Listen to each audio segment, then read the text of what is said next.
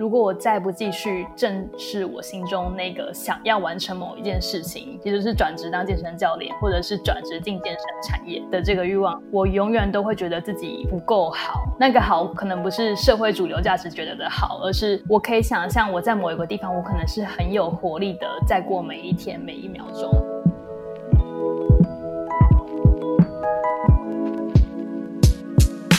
嗨，欢迎收听《Girl Power Talks》女力新生，这是一个集结女力和支持女力梦想的访谈频道。我是节目主持人 Anne。今天的女力代表专访，我们其实邀请到由我们专访第十二集的健身健康饮食部落客佩推荐的女力 Angie 和佩一样是在健身产业内，但不同的是两个人有非常不一样的背景。Angie 曾做大数据产品规划，但因为工作的过程中越做越不开心，越来越不认识自己，就当她下定决心，好好倾听她内心真正想要做的是什么事情，跨出了那第一步，转行成为一位健身教练。没想到他跨出了这第一步，引导着他成为今天身为一个数位游牧民族、身兼 Podcaster 的好奇杠铃主持人。那其实 Angie 也在我们专访上集中分享到，他是如何学会倾听内心最深沉的话。你要有。留时间给自己对话。如果你忙于回应这一些生活上突然出现的机会，没有好好给自己一个隔离外界的机会跟自己对话的话，你就会一直被你以为的东西牵着走。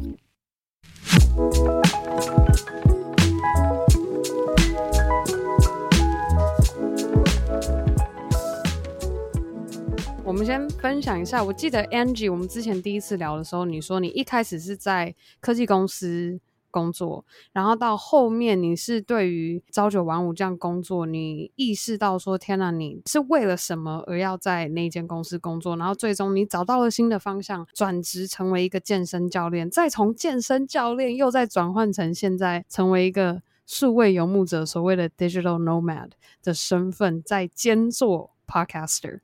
那我们听到了这一整段的经历，我们先拉回到。过去你学生时期，你是主修什么专业？然后就读哪间学校？我大学是念台大外文系，然后后来去哥大念社会所。那时候就是大数据非常之红。那在如果你在美国想要找一份不错高薪的工作的话，data science 是大概必修的技能之一。所以我回台湾之后，就一直很想要做数据相关的东西，但我没有去问自己到底是不是是不是真的喜欢，所以就进。那时候是进资策会的大数据所工作，做关于旅游科技跟金融科技产品的规划，这样。哇哦，你所以你那时候是你哥大社会学系念完之后，直接回台湾自学，然后再走入这个科技产业。对，就我是想要走很 fancy 的那一个路线，但是我觉得后来因为我在当健身教练的时候，有跟一个。背景很像的真正教练聊过，那我后来发现他用的一个字非常符合我当时的心情，就是一个想要上战场的心情，嗯、而且是自己一个熟悉的战场。那为什么会用战场来形容呢？就我们觉得我们好像生命中如果要创造一些热烈，就是可以值得拿来说嘴的东西，好像都要把自己放到某一个会让自己很澎湃，然后会让大家看得见的地方。那对于我们来说，他是念商管，然后我是念就是各大社会所，觉得出来最合理的几个工作可能选择就会是顾问业或者是科技业。其实这些都是我们熟悉的地方，我没有办法想象说，如果到了一个不熟悉的地方，我们还会是谁这一件事。然后对于那样的未知感到很恐惧，所以就是因为这个很熟悉的感觉，就是想要抓住那个熟悉的、可以容易跟别人解释的那一个欲望，是当初因为一些因缘际会而开始接触到健身，很喜欢，仍然不敢。背离自己所谓高学历的期许，而去做一个比较不那么主流的选择。所以你当时在念哥大的时候，就是有这样的，哎，应该这样讲好了。你当时给自己的期许，就是只要走到顾问或者是科技公司，还有其他的期许吗？嗯。其实我觉得我我内心跟很多外文系的朋友一样，就是想当个嬉皮。但是我又觉得，就是如果你已经去念了常春藤的学校，然后你出来，你所有常春藤的朋友都在华尔街工作，或者都进顾问业，那你如果没有跟他们一样的话，你要怎么再继续跟他们 hang out？就是你的人际关系是建立在这些人之上。那如果你跳出这些人际关系，你就不太知道你对不对得起你花下去的那个学费，以及所有众亲友们，嗯、就是看着你踏进了那个学校出来以后，他们就是预期你要去那个地方。那当然，那是别人希望我们没有必要一定要去呼应。可是我觉得自己会给自己这样子的压力，觉得没有进这一些地方，就好像失败者的感觉。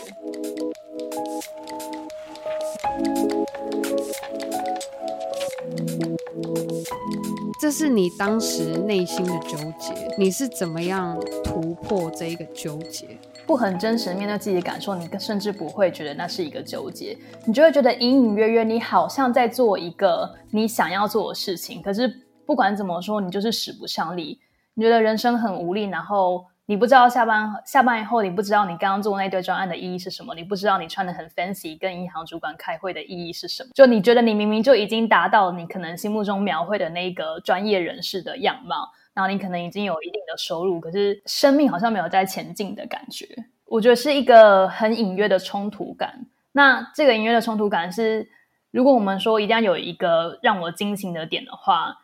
应该是我发现我一直把想要达到的理想人生附托在可能会遇到的理想对象身上。那我会想象，如果我遇到一个可能 entrepreneur 的理想对象，或者是什么样特质的理想对象，我可以跟他一起打造一个很棒的人生，就是也是在那个熟悉的战场创造出一个想要的人生。但是这个不对自己。内心真正的欲望负责，一直把自己欲望附托在别人身上的这个做法，终究会踢到一个铁板。那我觉得是最后一个铁板，让我惊醒到，如果我再不继续正视我心中那个想要完成某一件事情，也就是转职当健身教练，或者是转职进健身产业的这个欲望，我永远都会觉得自己不够好。那个好可能不是社会主流价值觉得的好，而是我可以想象我在某一个地方，我可能是很有活力的，在过每一天每一秒钟。我可能是觉得我当下的真实是精彩的，然后我会觉得我的前景无限。那个前景无限不可呃，可能不会是赚很多钱，或是有很高的欲望，而是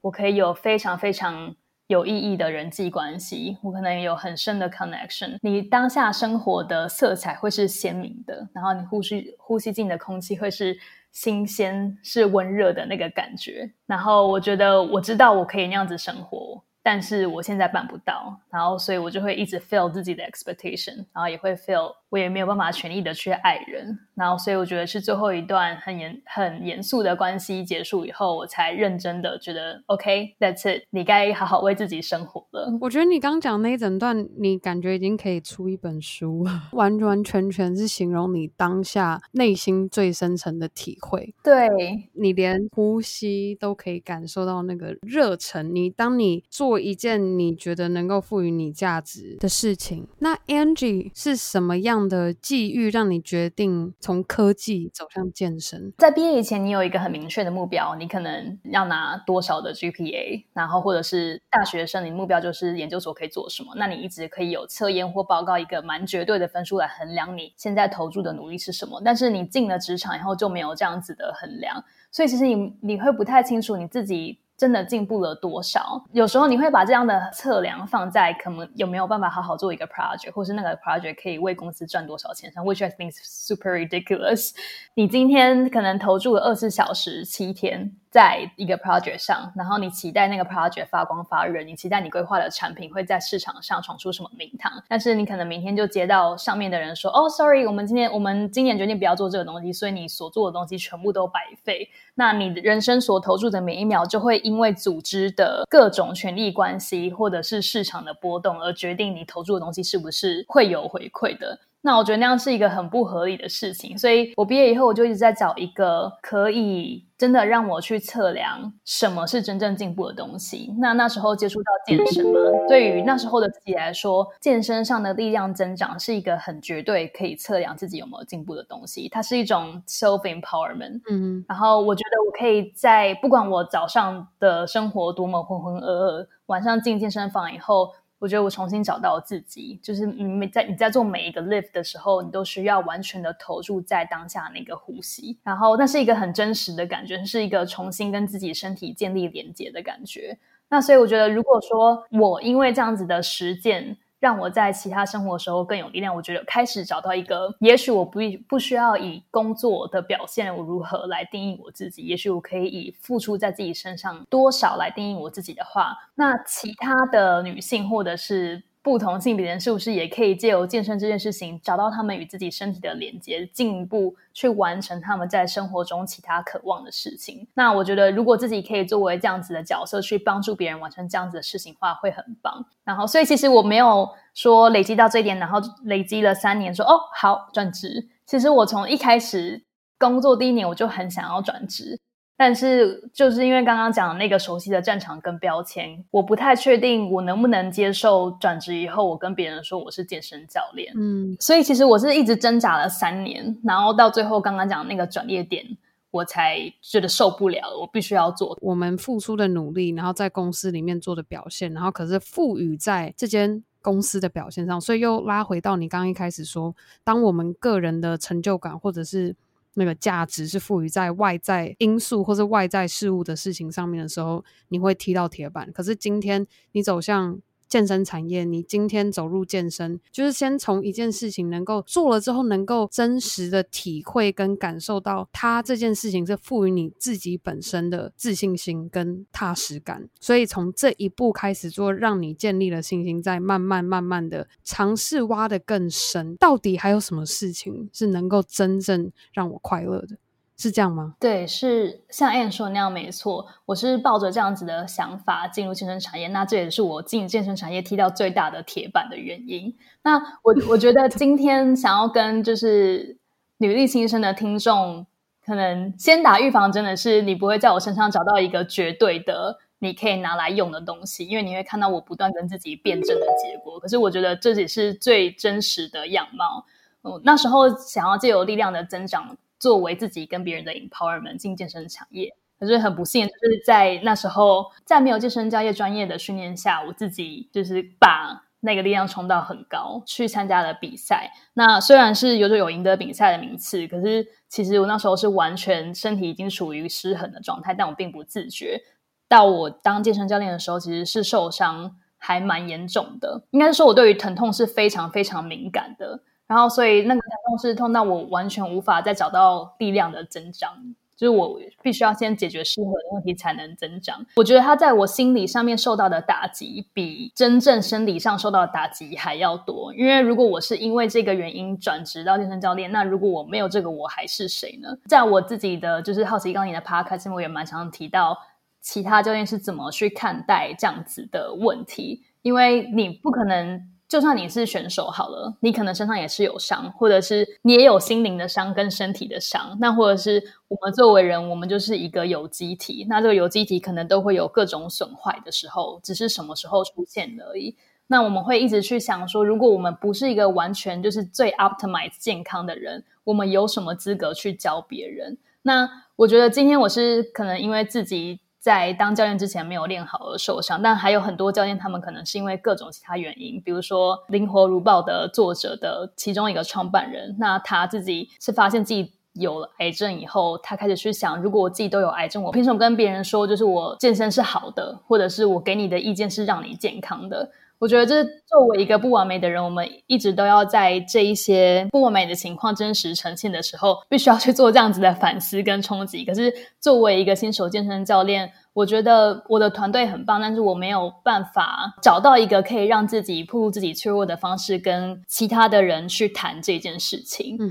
那这也是后来为什么我开始 podcast 的原因。就其实我不是觉得说哦，做 podcast 很棒。让我们来谈谈做 podcast 怎么可以闯出一个不同于 一般健身教练的生活。而是我那时候实在是太想要知道，真的只有我这样子感到孤独吗？真的只有我这样子会有这一些跟自己的辩证，跟可能就是身体上不完美的地方吗？那如果说其他教练也有这样子的问题的话，他们都怎么解决呢？那所以我想要就是借由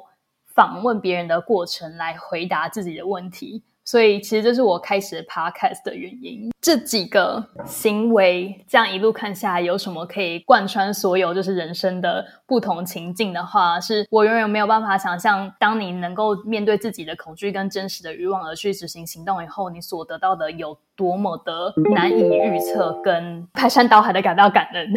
我那时候只是想说，好，我问个几集，那如果没有成功的话。如果根本就没有人想要接受我的访谈，或者没有人要听的话，那我就当做自嗨的一个小 project 就结束好了。然后，但是因为这些访谈，我跟完全没有想到可以成为好朋友的那些走在我们产业非常非常前面的人，有了就是深度的交流。我觉得 Podcast 最神奇的地方是，你可以在瞬间跟一个人展开心胸的聊天，因为你把他们的生命故事。真实的呈现在这个世界上，那这些东西可能是他们从来没有机会跟别人分享的。嗯哼，那他们终于有一个可以就是跳脱身份标签跟你好好交友的时候，那些我以为遥不可及的人，是我的 role model 的人，给了我完全没有想过的人生境遇。我觉得这些 connection 跟这一些让我很感恩的事情，是在我做 podcast 之前完全没有想过的。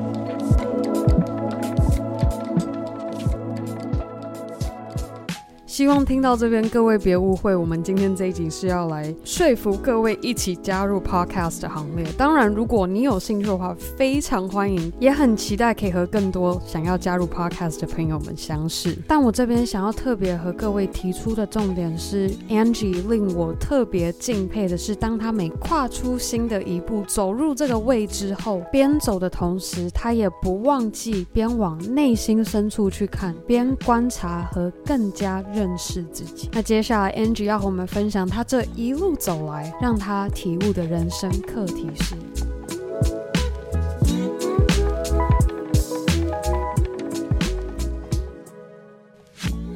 可能在前一个人生阶段的时候，都会想象下一个人生阶段会是一个很确定的成功。就你没有办法去想象在下一个阶段，还有在下一个阶段，还有在下一个阶段。所以说说，OK，只要我努力的达到下一个阶段，我就已经人生圆满喽。但是其实没有，因为你到达下一个阶段的时候，你就会有更多事情想完成。那也因为你努力去实现自己的东西，你就会有更多机会来。那这些机会来的时候，其实你不太知道哦，原来我有这些面向存在啊。嗯嗯，你会更深入的认识自己。然后比如说像之前一个我在访问海外人的时候，我有发现，哎，怎么在海外念运动科学的人好像不太认识彼此。那我那时候大概认识了五六个，我想说，那把大家加到一个 Facebook group，大家就可以互相取暖好了。那因为这个无心之举，举办这个 Facebook group，然后后来有实验了几个线上访谈，想说让如果刚好有在申请运动科学硕博士的人可以来听听。所以我就办一些 live live 访谈，然后结果原来海外有大概两三百个运动科学人，不管是美国教授、美国系主任、海外的双就是海外的 PhD 等等，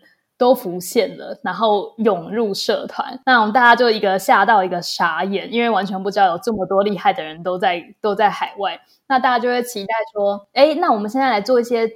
系统化的事情，让这个社团更加壮大。那我觉得这就是一个又是挑战自己的过程，嗯、因为它本来不在我的计划之内。我本来是想要有可以让也在探索的人成立一个好奇杠铃的 community，没有错。那这个 community 可能是可以互相交流关于心灵成长啊、健身成长的东西。可是运动科学这个领域，我真的在乎，我真的在行吗？那关于这么多，嗯、呃，已经在可能本来学术界就很声望的人，我要怎么去以一个不是本科背景的人去 facilitate 这个社群，我觉得很多时候，嗯，你会看到生命给你一个一些很不预期的一些招手暗示，你会看到一些很多很隐性的符号。你要怎么去解读那些生命的符号，让它可以变成你生活中真实的一部分？然后，我觉得那种那些时候，就是你很需要坐下来去问问你自己，到底想要的是什么，以及你需要去抓住你当初的那个想要的东西吗？就是如果说今天事情事实已经变了，你发现你想在乎的东西可能不会那么快完成，而一开始没有想要呃去促成的东西，现在却突然的已经发展成自己的一个有机体，然后像滚雪球一样长大的时候。你要不要就是静下心来，然后认真去面对事情，把一些责任担到自己身上，给自己另外一个期许，让自己的行为能够符合这些期许，然后去放下你原本预计的事情，改去面对那个生命正在给你的一个暗示。我觉得这是一个，嗯哼，作为一个非朝九晚五上班族，你可能每天都会遇到的事情，因为你的 project 就是会从四面八方的跑出来，你的机会会无时无刻的浮现。嗯哼，它可能是会让你发现你自己不那么完美的一面，它可能会是让你发现自己原来有这么多可以实践的能力的一面。那这些都是我到现在都还在探索的。刚刚讲到一个重点，就我想要你在碰到这些机会的时候，有这么多的选择。你怎么样去做评估？怎么样去勇敢的做出选择？我觉得，当我们有很多机会出现的时候，选择困难症就会出来，然后就开始想：哦，我如果选 A，那我是不是错失了 B？那我选 B，那我是不是比 A 错失了还要更多？那我这个到底是我想要走的吗？我后面会变成什么样子？我我真真的是我想要走的这条路吗？你。在机会出现的时候，你觉得我们应该要以什么样的心态去接受他们的出现，跟怎么样去挑选，要把握哪一个机会？虽然自己还在学习，可是我最近摸索出了比较重要的一个方法，是你要有。留时间给自己对话。如果你忙于回应这一些生活上突然出现的机会，没有好好给自己一个隔离外界的机会跟自己对话的话，你就会一直被你以为的东西牵着走。我说那个隔离的时间，可能是一星期，给自己一天完全不用手机跟电脑，你就是坐在坐在你的房间庭院草坪上，拿着你的笔记本，写下你这个礼拜你感到害怕是什么，你感到有希望是什么。你觉得你真正想要做的事情是什么？那它可能会是一个金字塔，这就回到那个 Angela Duckworth 那个 Grit 恒毅力这本书。你的生活，你的人生可能会是一个金字塔。那在最顶端是你的最深刻的人生价值，你想做的东西。在下面就会是你的长期目标，然后你的中期目标跟短期目标。所以你会你必须要先厘清你真正想要的东西到底是什么，再去 match 你的中短长期目标，去看哪一些东西是不是跟这些很人生价值是完全无关的。那我知道这样子讲很抽象，所以呃，以我自己的例子来说，我的人生价值最最最最最最深刻的人生价值，就是我在乎的东西，其实是我希望，呃，我描绘的那个美好人生那一刻，是我可以跟一个人或是一群人促膝长谈，谈跟生命至关重要的东西，就是谈跟我们灵魂可以互相呼应的东西。然后可能是一杯茶，一个下午茶的时间，然后我可以有真正活着的时刻，就是真心的去爱我的家人跟我的爱人。然后我家人可能是我未未来的小孩，或是我现在的父母姐妹等等。这是建构在我生命最基底的东西，也是我金字塔最顶端。所以所有的事情都要去符合那个东西。所以比如说，如果有一个案子来了，然后它可以就是让你在。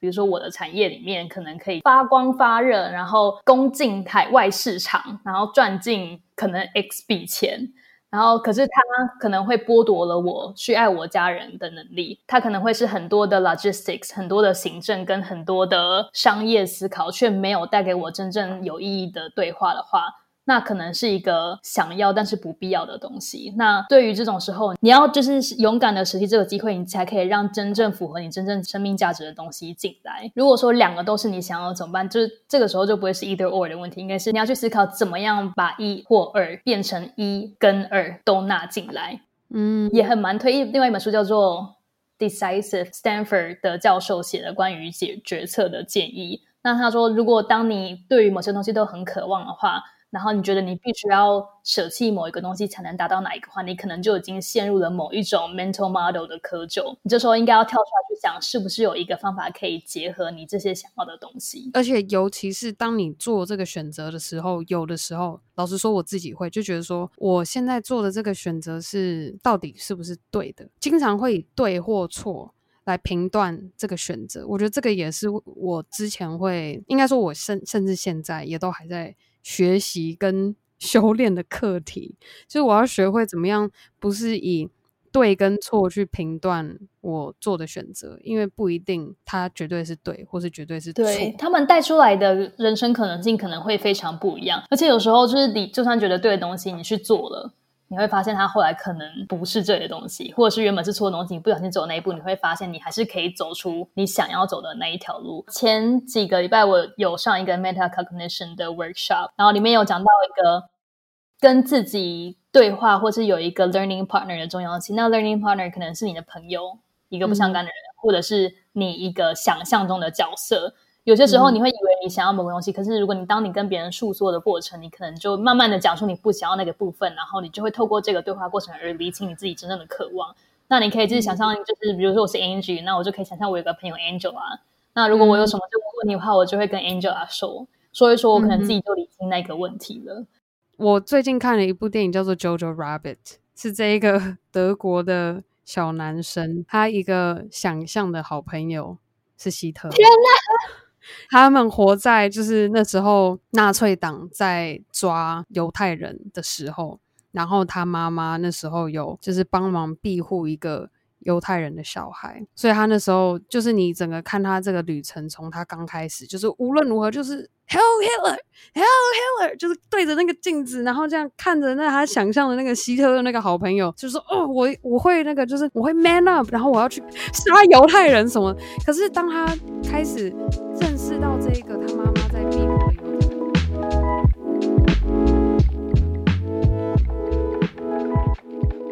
以上就是我和女力 Angie 的专访上集。刚刚和 Angie 聊 Jojo Rabbit 的剧情聊得太开心，所以想说不要给大家爆料太多 Jojo Rabbit 这部电影的内容，让你们也可以一起去看看。最后，希望正在收听的你和我一起向女力 Angie 的女力精神做学习。曾经以为科技业是她的完美人生，落空后再找到健身，就算找到健身后因为受伤失去了信心。但他没有因而放弃，再次调整方向，找到新的机会，且重拾信心，才让我们能够看见今天的 Angie。好啊，那我和女力 Angie 的专访未完待续，下周五将播出我们下集的内容。如果我们有在台湾的听众，下周六的下午没有行程的安排，千万别害羞，赶快报名我们女力新生的女力姐妹见面会台北的第二场，当天会有五位女力。代表在现场和各位交流分享，无论是找到未来可能的合作机会，还是请教专业知识和意见，在我们女力姐妹见面会的聚会上是最好的机会。如果你有兴趣想要了解更多见面会的资讯，可以直接到女力新生的官网或是 IG 的 bio 连接都可以看到。如果你喜欢 Girl Power Talks 女力新生，千万别忘记，你可以在任何地方订阅和分享 Girl Power Talks 女力新生。更好的，还可以和你的好姐妹们一起分享女力精神。好啦，那我们下周一 Power Monday 见喽，拜。